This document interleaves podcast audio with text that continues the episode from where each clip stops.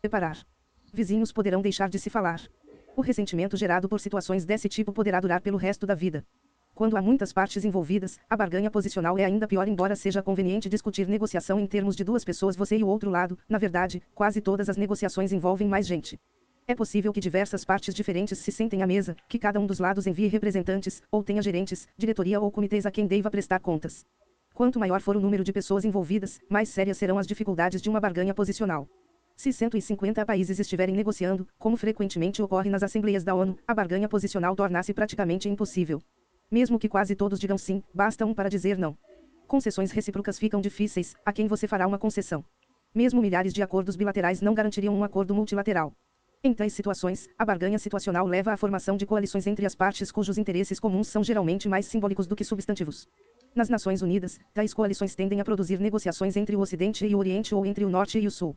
Em virtude de haver muitos membros em um grupo, torna-se mais difícil chegar a uma posição consensual. E o que é pior, uma vez que se chegue a um entendimento, fruto de torturantes discussões, fica muito mais difícil promover qualquer modificação. Alterar uma posição também não é fácil, quando participantes adicionais são autoridades superiores que, embora ausentes da mesa, devem dar sua aprovação. Ser gentil não é solução. Muitas pessoas reconhecem os altos custos da barganha posicional, particularmente para as partes e seus relacionamentos. De modo a evitá-los, adotam um estilo mais gentil de negociação. Em vez de encarar as pessoas do outro lado como adversários, preferem tratá-los como amigos. Em vez de enfatizar a vitória como objetivo, preferem ressaltar a necessidade de se chegar a um entendimento. Em um jogo de negociação afável, os movimentos padrão são fazer ofertas e concessões, confiar na outra parte, ser amigável e ceder sempre que necessário, para evitar confrontos. A tabela a seguir ilustra dois estilos de barganha posicional, o afável e o duro. A maioria das pessoas acredita que deva optar por um dos dois. Se tivesse de fazer uma escolha a partir do que está enunciado na tabela, você escolheria o afável ou o duro. Ou talvez devesse adotar uma estratégia intermediária. Problema: Barganha posicional. Que jogo você prefere? Afável duro. Os participantes são amigos. Os participantes são adversários. O objetivo é o entendimento. O objetivo é a vitória. Faça concessões para cultivar o relacionamento. Exija concessões como pré-requisitos para o relacionamento. Seja afável com as pessoas e com o problema. Seja duro em relação às pessoas e ao problema. Confie nos outros. Desconfie dos outros. Afável duro. Mude de posição com facilidade. Aferre-se à sua posição. Faça ofertas. Faça ameaças. Revele o resultado que você espera. Não deixe claro o resultado esperado. Aceite perdas unilaterais para conseguir chegar a um acordo. Exija ganhos unilaterais como condição do acordo. Busque uma solução única, aquela que eles aceitarão. Busque uma solução única, aquela que você aceitará. Insista em um acordo. Insista em sua posição. Tente evitar uma competição de vontades. Tente vencer uma competição de vontades. Se dá pressão. Aplique pressão.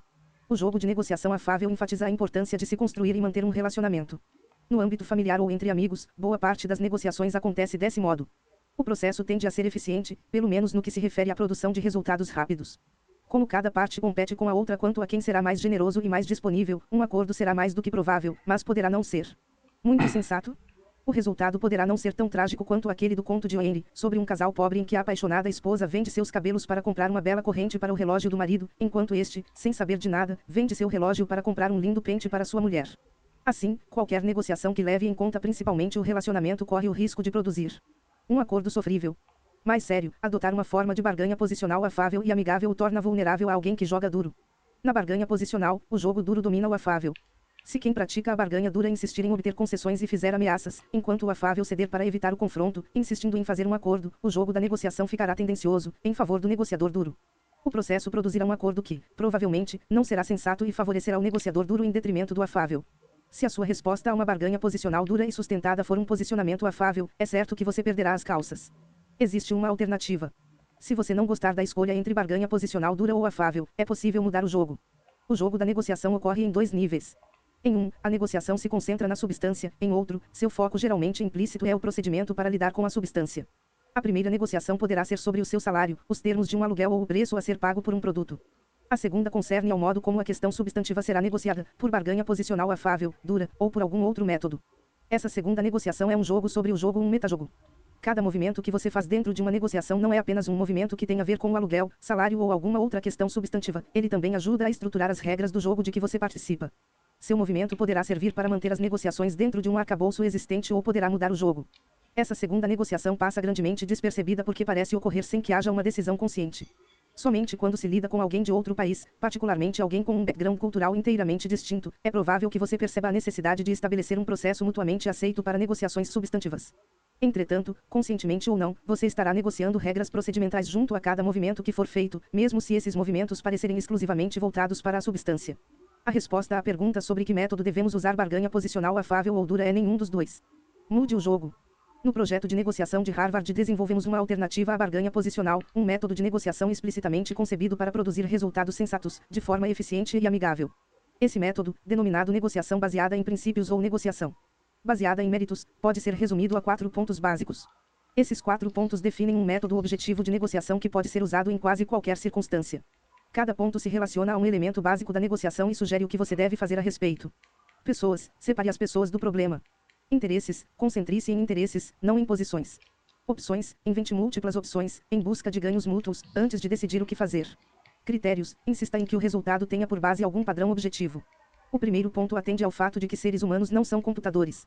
Somos criaturas fortemente emocionais, em geral com percepções radicalmente distintas, e temos dificuldade de nos comunicar com clareza.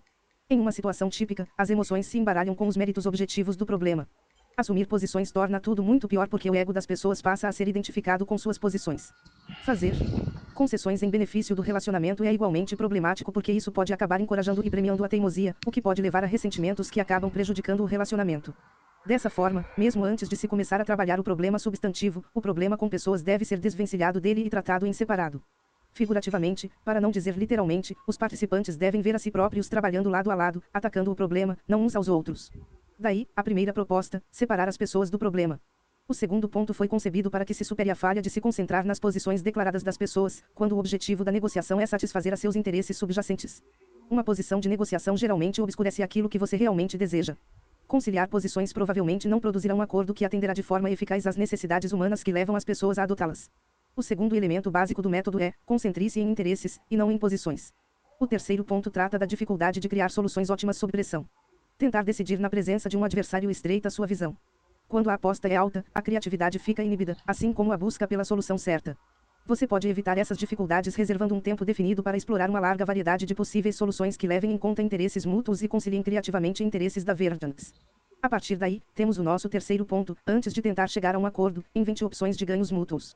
Quando os interesses são diretamente opostos, um negociador poderá obter um resultado favorável simplesmente sendo teimoso. Esse método tende a premiar a intransigência e produzir resultados arbitrários. Entretanto, você pode contra-argumentar que insistir em uma única posição intransigente não é uma atitude satisfatória e que um acordo deve refletir algum tipo de padrão de justiça, independentemente da vontade pura e simples de um dos lados. Isso não significa forçar a mão para que os termos do entendimento tenham por base o padrão que você selecionar, mas apenas que algum padrão como valor de mercado, opinião de especialistas, costume ou legislação determine um resultado. Ao discutir critérios desse tipo, em vez daquilo a que os lados estiverem dispostos ou não, nenhuma das partes precisará fazer concessões à outra, ambas poderão chegar a um entendimento quanto ao que seria uma solução justa. Assim, chegamos ao quarto ponto: insista em usar critérios objetivos. As quatro proposições da negociação baseada em princípios são relevantes desde o momento em que se começa a pensar sobre negociação até o instante em que ou se chega a um acordo ou se decide desistir do esforço. Esse período pode ser dividido em três estágios: análise, planejamento e discussão. No estágio de análise, você simplesmente procura diagnosticar a situação, reúne informações, organiza-las e reflete sobre elas. Leve em conta os problemas com pessoas percebidos pelos envolvidos, emoções hostis e falhas de comunicação. Identifique seus interesses e os da outra parte, tome conhecimento das opções já colocadas à mesa e inteire-se dos critérios previamente sugeridos como base para o acordo.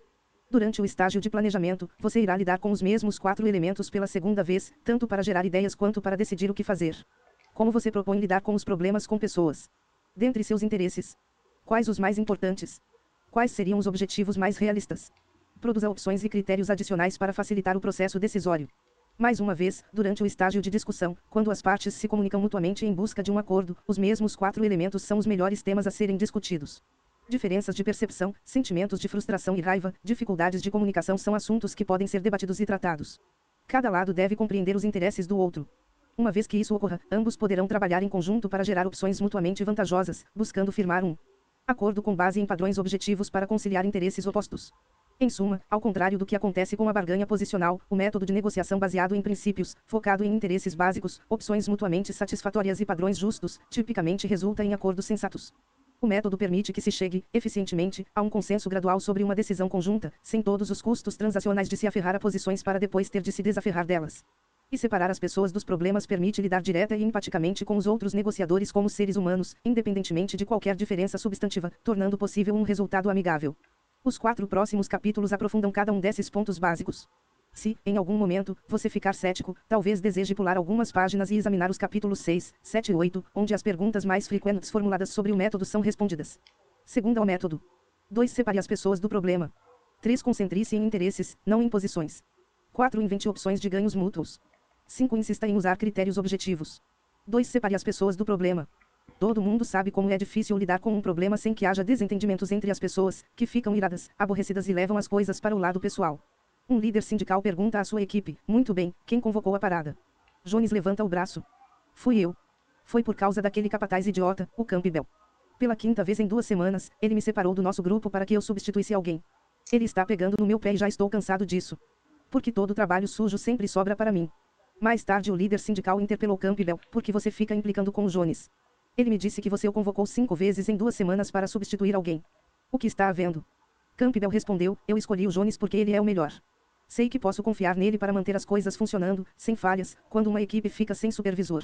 Eu só uso para substituir pessoas-chave. Em outros casos, convocou Smith ou algum outro.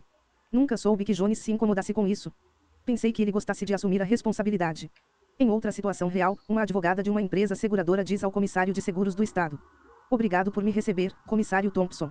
O motivo de minha visita é que gostaria de conversar com o senhor sobre alguns dos problemas que temos tido com a cláusula de presunção na regulação de responsabilidade objetiva. Basicamente, acreditamos que o modo como a cláusula foi redigida provoca um impacto injusto nas seguradoras cujas políticas em vigor contêm limitações de ajuste de tarifas. Assim, gostaríamos de pleitear algum modo de revisá-la. O comissário interrompeu, senhora. Monteiro, a sua empresa teve ampla oportunidade de externar quaisquer objeções a respeito dessa regulação antes de sua promulgação, durante as audiências públicas promovidas pelo meu departamento. Ora, eu presidi essas audiências, senhora. Monteiro. Ouvi cada testemunha, redigi pessoalmente a versão final das provisões de responsabilidade. E a senhora quer dizer que cometi um erro? Não, mas. A senhora quer dizer que foi injusto? Claro que não, senhor. Mas creio que essa provisão teve consequências que nenhum de nós foi capaz de prever e. Escute, Monteiro. Em minha campanha para ocupar este cargo, prometi ao público que iria tirar do mercado secadores de cabelo que matam pessoas e bombas de 10 mil dólares disfarçadas de automóveis. E essa regulação atingiu esse objetivo. No ano passado, sua empresa teve um lucro de 50 milhões de dólares com essas políticas de responsabilidade objetiva. Que tipo de idiota a senhora acha estar encenando para vir aqui, em minha presença, falar em regulação injusta e em consequências não previstas? Não quero ouvir mais nenhuma palavra sobre isso. Tenha um bom dia, senhora. Monteiro. E agora? Será que a advogada da seguradora deve pressionar o comissário sobre o assunto a ponto de enfurecê-lo, o que provavelmente não levará a nada? Sua empresa tem vultosos negócios no estado. Um bom relacionamento com o comissário é muito importante. Ou será que ela deve deixar o assunto esfriar, embora esteja convencida de que a regulação é realmente injusta, de que seus efeitos de longo prazo provavelmente irão contra o interesse público e de que nem mesmo os maiores especialistas conseguiram prever este problema à época da realização das audiências públicas? O que acontece nesses casos? Antes de qualquer coisa, negociadores são pessoas. Um fato básico a respeito de uma negociação, facilmente esquecido em transações corporativas e internacionais, é que você está lidando não com representantes abstratos do outro lado, mas com seres humanos. Eles têm emoções, valores profundamente arraigados, experiências distintas e diferentes pontos de vista, além de serem imprevisíveis. Estão sujeitos a desvios cognitivos, percepções partidárias, pontos cegos e delírios ilógicos. Assim como nós. Esse aspecto humano da negociação tanto pode ser útil quanto desastroso. O processo de se chegar a um acordo pode levar a um comprometimento psicológico em favor de um resultado mutuamente satisfatório. Uma relação de trabalho em que confiança, entendimento, respeito e amizade sejam construídos ao longo do tempo pode tornar cada nova negociação mais tranquila e eficiente. E o desejo inerente das pessoas de se sentirem bem consigo mesmas, além de sua preocupação sobre o que os outros pensarão sobre elas, geralmente pode torná-las mais sensíveis aos interesses de outros negociadores. Por outro lado, as pessoas ficam zangadas, deprimidas, amedrontadas, hostis, frustradas e ofendidas. Seus egos podem facilmente ficar ameaçados. Elas veem o mundo a partir de seus próprios pontos de vista e frequentemente confundem suas percepções com a realidade. É muito comum que entendam o que você disse de forma distinta, e que não queiram dizer o que você entendeu que elas disseram. Mal entendidos. Podem reforçar preconceitos e levar a ações que produzem reações, em um círculo vicioso. A exploração racional de soluções possíveis se torna impossível e a negociação fracassa. O propósito do jogo passa a ser fazer pontos, confirmar impressões negativas e atribuir culpas em detrimento dos interesses substantivos de ambas as partes. Deixar de lidar com outros de forma sensível, como seres humanos sujeitos a reações humanas pode ser desastroso para uma negociação. O que quer que você esteja fazendo durante qualquer ponto do processo de negociação, da preparação ao follow-up, vale a pena perguntar a si mesmo: será que estou dando atenção suficiente ao problema humano? Todo negociador tem dois tipos de interesse: substância e relacionamento. Todo negociador deseja chegar a um acordo que satisfaça seus interesses substantivos. É por isso que negociamos. Além disso, o negociador se interessa também pelo seu relacionamento com o outro lado. Um comerciante de antiguidades deseja ter lucro nas vendas, mas também que seus clientes retornem à loja.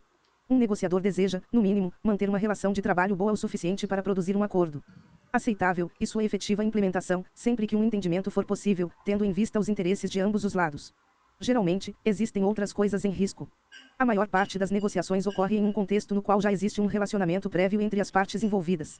Dessa forma, é importante conduzi-las de um modo que isso não atrapalhe, e sim ajude negociações futuras e o fortalecimento dessas relações.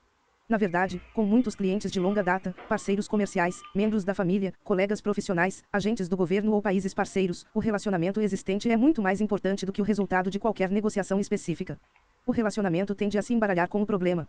Em uma negociação, uma das principais consequências do problema com pessoas é que o relacionamento entre as partes tende a se embaralhar com as discussões sobre substância. Tanto de um lado quanto de outro, a tendência é que tratemos pessoas e problemas como uma única coisa. No âmbito familiar, afirmações como a cozinha está uma bagunça, ou nossa conta no banco está negativa podem ter o intuito de simplesmente identificar o problema, mas é provável que sejam entendidas como ataques pessoais. Quando alguém tem raiva de alguma coisa, é provável que expresse esse sentimento em relação à pessoa que, em sua cabeça, esteja associada a essa situação. Os egos tendem a se envolver em posições substantivas.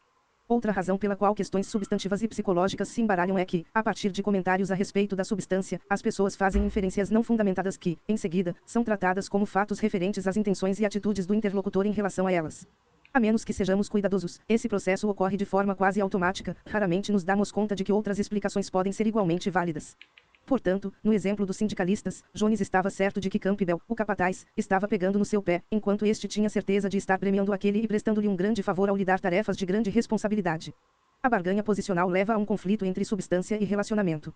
Tratar uma negociação como um concurso de vontades a respeito de posições agrava o processo de embaralhamento. Perceberei a sua posição como uma declaração sobre como você gostaria que a negociação terminasse. Isso demonstraria, do meu ponto de vista, o pouco valor que você dá ao nosso relacionamento.